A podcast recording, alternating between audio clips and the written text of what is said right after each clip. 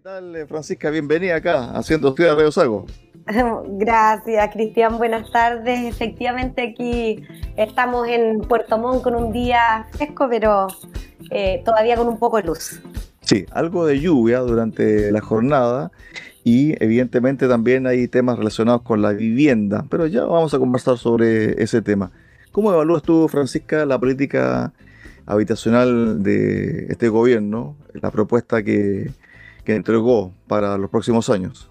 Mira, nosotros la verdad estamos bien esperanzados y tranquilos, entendiendo que esto es un tremendo desafío lo que está planteando el gobierno, eh, pero en estas pocas semanas en que ya las autoridades se han ido instalando, hemos tenido una muy buena llegada, muy buen relacionamiento. Eh, el nivel de conversación ha sido muy enriquecedor en entender que hay desafíos comunes, eh, que en la alianza público-privada está la clave, en que el gobierno necesita de la empresa privada para poder lograr sus objetivos y por supuesto nosotros como empresa privada necesitamos eh, de la voluntad y, de que las cosas eh, vayan ocurriendo en los tiempos que se requieren. Así que hemos hecho muchas gestiones a nivel local y a nivel nacional. De hecho, la, semana pasada hubo un hito histórico. Eh, en la moneda, el ministro Montes recibió a los representantes de los comités de vivienda de la Cámara de todas las regiones de Chile. Y, la verdad que eso habla de, una voluntad del gobierno de acercarse a quienes son eh, los que ejecutan eh, estos grandes desafíos. Sabemos que, es difícil, estamos hablando de, un último análisis que se hizo de un nivel de, déficit habitacional eh, que supera las 640 mil eh, viviendas, o sea, 640 mil familias que hoy día viven eh, en situación de allegado, en situación de calle o en algún, de alguna manera en alguna situación irregular. Eh, esto es, una demanda que está en constante crecimiento y el programa del gobierno incluye para estos próximos cuatro años un horizonte de 260 mil viviendas. Un número ambicioso, grande, eh, que representa una parte de este déficit, pero que eh, está bastante lejano aún eh, de llegar a un nivel de equilibrio. Así que bueno, por lo menos esperanzados de poder trabajar juntos y también contentos de que le estén dando carácter de emergencia. Nosotros hemos sido testigos que cuando Chile ha vivido situaciones de emergencia, después de los terremotos o de grandes catástrofes, hemos sido capaces de movilizar las voluntades de todos los actores y creemos que, por ahí un poco debe ir la línea en este tremendo desafío. Estamos con Francisca Sanz, presidenta de la Cámara Chilena de la Construcción en Puerto Montt. Desafío para este año, 65 mil viviendas, dijo el presidente Boric. Exactamente. ¿Es posible esta cifra y tomando en cuenta varias cosas. El tema de logística internacional y el tema de la inflación, Francisca. Efectivamente, este año creemos que va a ser el año más complejo. Eh, las empresas constructoras vienen bastante afectadas por las situaciones vividas estos últimos dos años con la pandemia, con quiebres de stock de materiales, con incrementos muy importantes en ello, falta de mano de obra, eh, falta de mano de obra calificada y especializada, eh, también con un aumento en, el costo que eso significa. Eh, por lo tanto, las empresas vienen bastante em, complicadas estos últimos meses.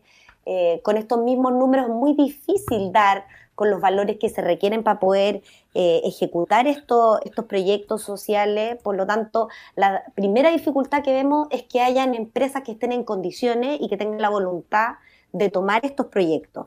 Eh, sin embargo, em, vemos que el gobierno eh, entiende esto, hemos sido capaces de entregar información concreta y hay que buscar algún tipo de solución, buscar alternativas para que podamos concretarlo. Pero como tú dices, este año eh, está encima, hay proyectos adjudicados el año pasado, incluso algunos del año antepasado, que aún no han logrado, no han podido comenzar, por lo tanto vemos con dificultad qué va a pasar también con los próximos llamados.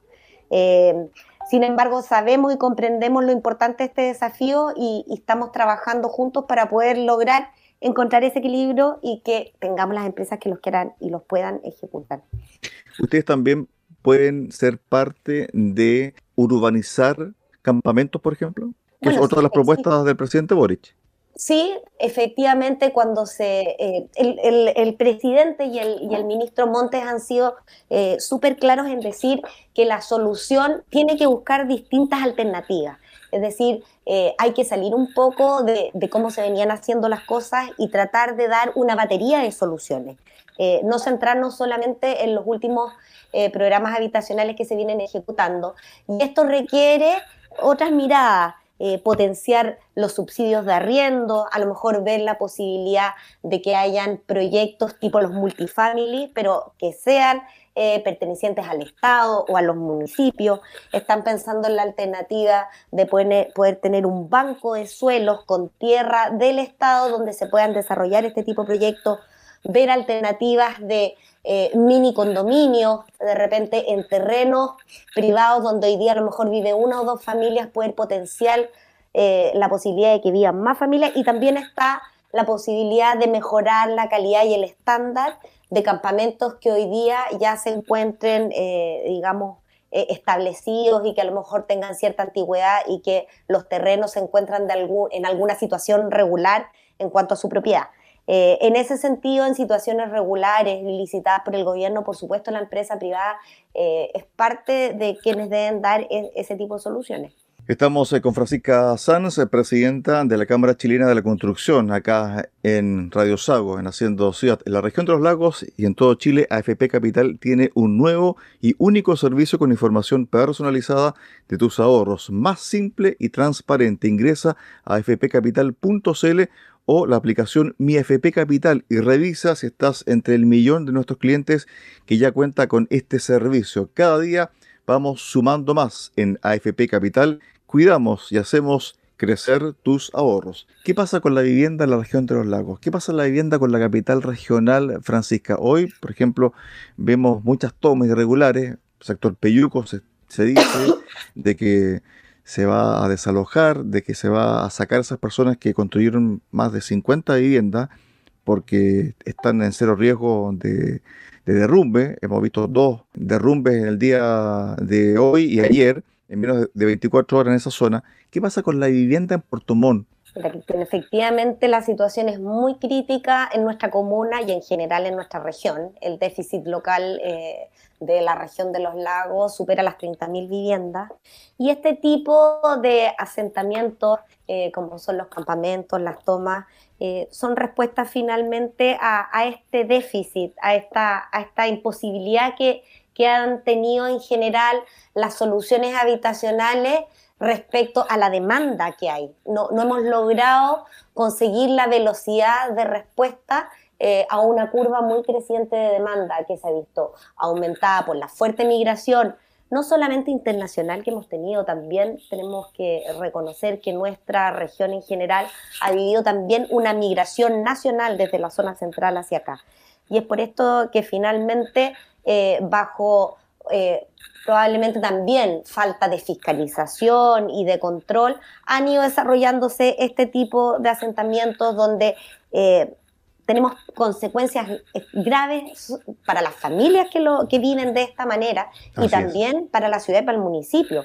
Tenemos falta de servicios básicos, las construcciones se hacen fuera de toda normativa y regulación, tenemos riesgo ya vemos lo que ha pasado con estos aluviones porque hay desprendimiento de terreno, hay intervenciones que no están reguladas, también las materialidades y las, y las técnicas que se utilizan cuando empiezan eh, los temporales de viento, hay, eh, pueden haber voladuras de, techumbre. Entonces hay una serie de externalidades que tienen que ver con condiciones, también la, la, la accesibilidad a estas casas en caso de un incendio.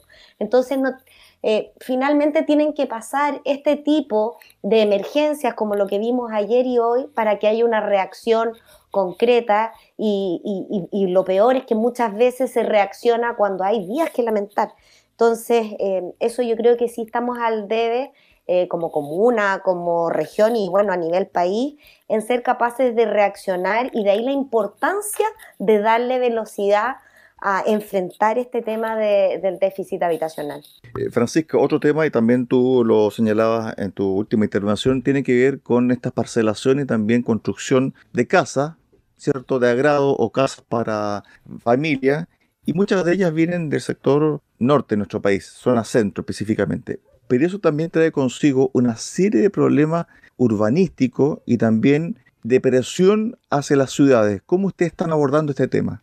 Bueno, el tema de las parcelaciones es un tema que ha estado eh, muy en, conversación de todos estos últimos días.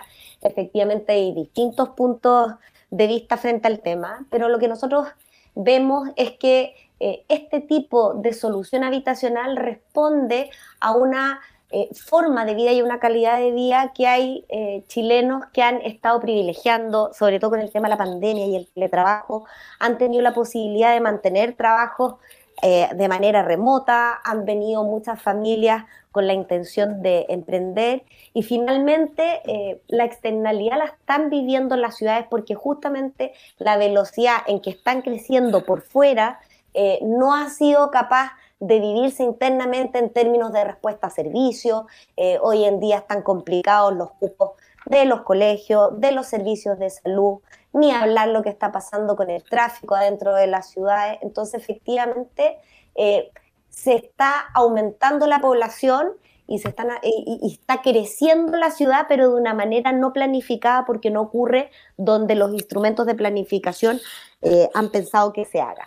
Y por eso creemos que más allá eh, de, de enjuiciar esta ley, hay que, hay que complementarla, hay que buscar normativas, hay que definir dónde son los lugares en que pueden hacerse estos desarrollos em, fuera de la ciudad, dónde no, dónde están las zonas de protección ambiental, dónde están las zonas que hay que privilegiar para el desarrollo de ciertas industrias, como el turismo, como algunas industrias productivas, y para ello se requiere un fuerte proceso de desarrollo de herramientas de planificación intercomunal o de planificación de la zona rural. Y es en ese sentido donde nosotros nos hemos comprometido con todas las autoridades con las que hemos conversado a ser parte de estos equipos de trabajo que busquen las herramientas que gatillen este control y esta regulación. Francisca, cuando uno también lee, escucha y analiza este tipo de situaciones, uno dice, bueno, ¿qué pasa con la autoridad? Hubo un periodo donde se dejó hacer mucho sin fiscalización. Por ejemplo, me remito al tema de las tomas. La gente haciendo casa a vista y paciencia de las autoridades sin ejercer esta, su mandato de parar eso y desalojarla. Lo mismo está pasando con la construcción de viviendas en parcela. Las autoridades dejaron pasar mucho y ahora estamos enfrentando un problema, ¿cierto?, desde el punto de vista de ciudad. ¿Qué pasa con la autoridad con respecto a esto? ¿Tú crees que ha habido un dejar hacer mucho?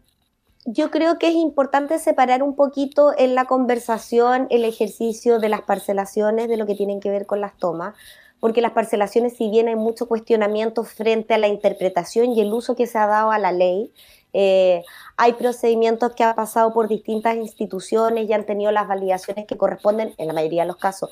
Eh, en el caso de las tomas estamos hablando de procesos absolutamente irregulares en el que en muchos casos se hace posesión eh, de, terrenos que son de privado y que además la forma en que se construye y que se desarrolla lo que se ejecuta encima carece de toda normativa y regulación y finalmente termina siendo un riesgo para sus habitantes. Entonces, en ese sentido, solamente quería marcar un poquito la diferencia, que, son situaciones ambas eh, en cuestionamiento, pero con, temáticas bastante distintas. Ahora, eh, estoy de acuerdo en que efectivamente la autoridad y, los que están mandatados para eh, mantener el orden público no han sido capaces de responder a la velocidad que corresponde y, muchas veces em, no, se sabe quién tiene la verdadera responsabilidad para tomar cartas en el asunto también.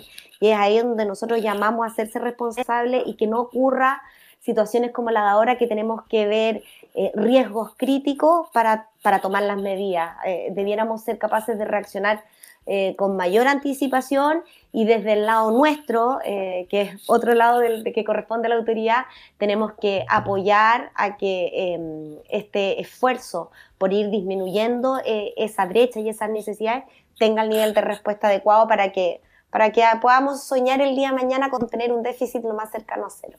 Francisca, al principio hablábamos sobre este desafío de construir viviendas en el país, en especial con esta crisis logística, de stock, la inflación, etcétera. Pero ¿qué pasa con la mano de obra? ¿Se reintegró la fuerza laboral a la construcción o todavía no?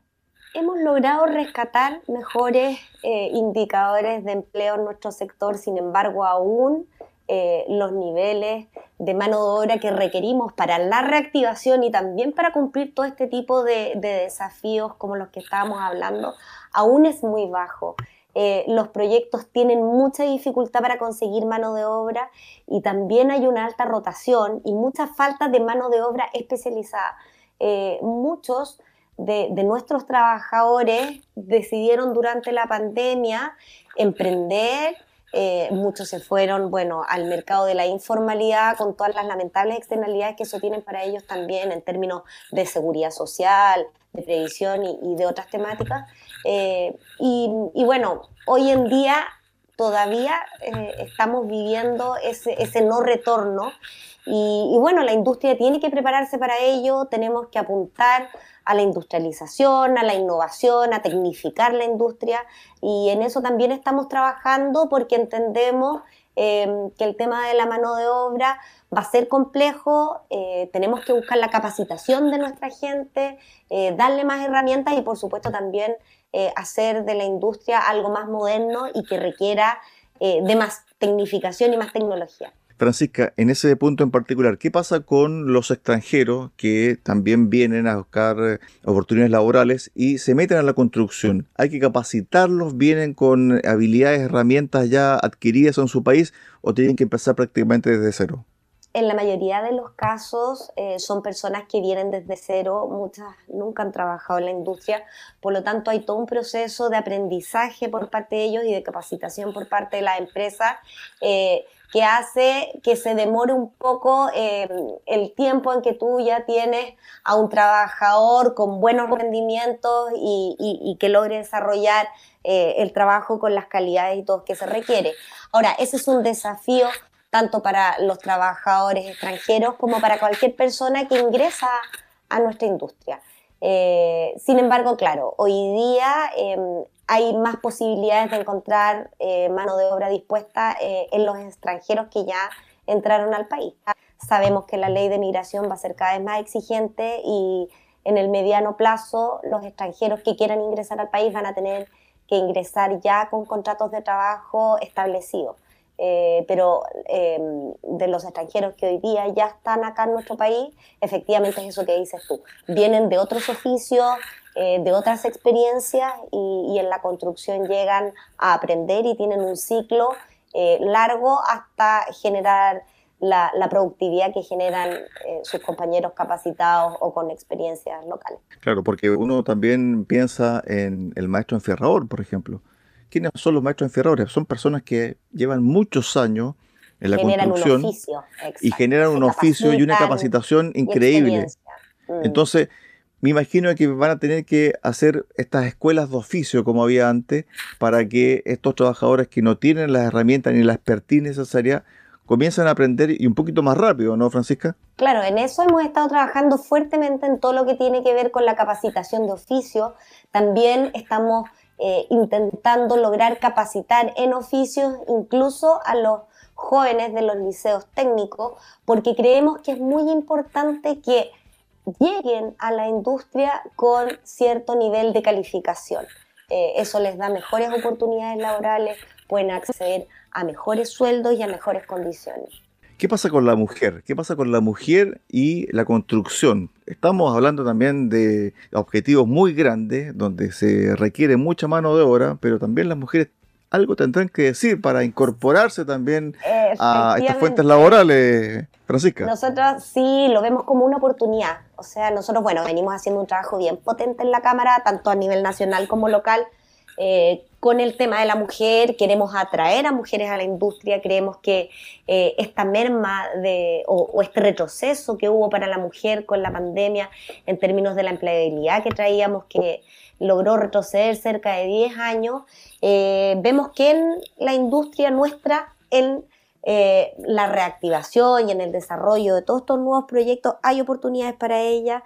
En la construcción ya hay mujeres y nosotros queremos que sean más, por lo tanto estamos estudiando, estamos haciendo un autoanálisis, cuáles son las condiciones eh, que ellas necesitan y que ellas requieren. Aquí tienen un trabajo como con oportunidad de crecimiento, con horarios bastante definidos em, y creemos que ahí hay un, tremendo trabajo que hacer. El año pasado capacitamos a más de 10 eh, trabajadoras en el oficio ceramista, por ejemplo, porque se ha demostrado que las mujeres tienen muy buena capacidad en todo lo que son los trabajos finos, determinaciones, eh, los, los, em, los eh, las empresas nos comentan que las mujeres son mucho más cumplidoras en términos de sus horarios, tienen muy baja tasa de ausentismo, son muy responsables con su trabajo, generan muchas veces mejor ambiente. Entonces hay una serie de beneficios que no solo es pensando en la mujer, y, darle la oportunidad, sino también lo que las mujeres pueden hacerle a la industria.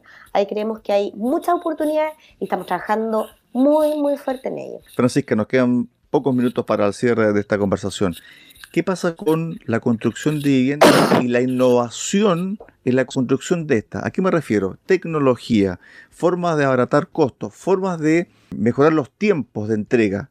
Uno ve por televisión reportajes donde prácticamente las casas sociales se, montan en, ciertas fábricas, después llegan los trabajadores a montar rápidamente durante una semana bloques, ¿cierto? O paredes que ya vienen prehechas para esa vivienda. ¿Qué pasa con la innovación en la construcción? cierre, Francisca. Sí, Cristian. Bueno, esa es la ruta donde estamos mirando. Eh, la verdad que la, lamentablemente la industria de la construcción es una industria que ha ido muy lento en el pasado eh, en lo que significa innovar, tecnificarse, eh, apostar a la prefabricación o a la industrialización, como sí lo han hecho otras industrias. pero hoy en día esas tecnologías ya están en Chile, ya están llegando.